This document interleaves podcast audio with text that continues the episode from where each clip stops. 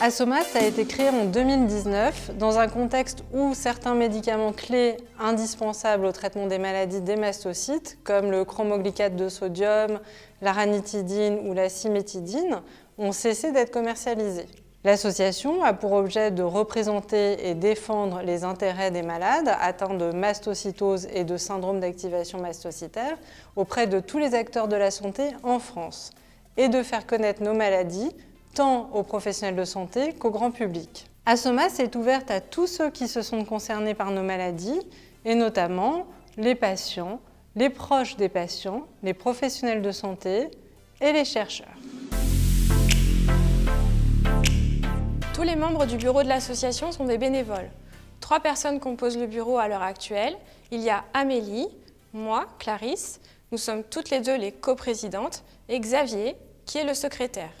Notre équipe fonctionne dans l'harmonie, la convivialité et la détermination.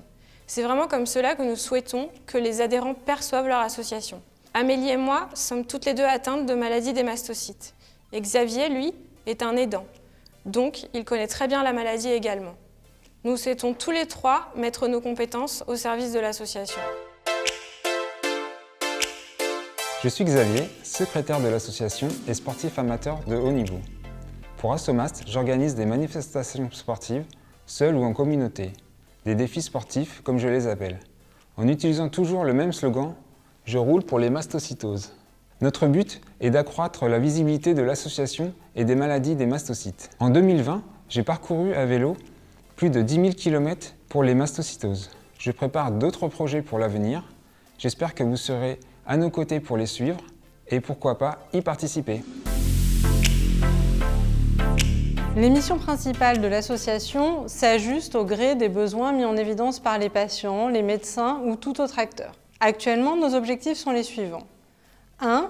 Améliorer la connaissance des maladies mastocytaires, l'information donnée aux malades et à leurs proches, aux professionnels de santé, au pouvoir public, au grand public.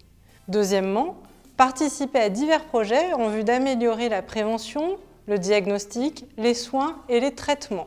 Troisièmement, encourager la recherche scientifique et médicale. Enfin, quatrièmement, soutenir les malades, leurs proches, pour répondre à leurs difficultés éducatives, sociales, psychologiques, juridiques, tout cela pour une meilleure insertion scolaire, professionnelle et sociale. Par exemple, en pratique, nous aidons les patients confrontés à des contentieux avec l'assurance maladie au niveau de certains refus de prise en charge médicamenteuse ou à des conflits avec leur assureur privé en rapport avec des procédures d'invalidité. Autre exemple, nous organisons aussi des cafés virtuels pour que les patients puissent échanger entre eux.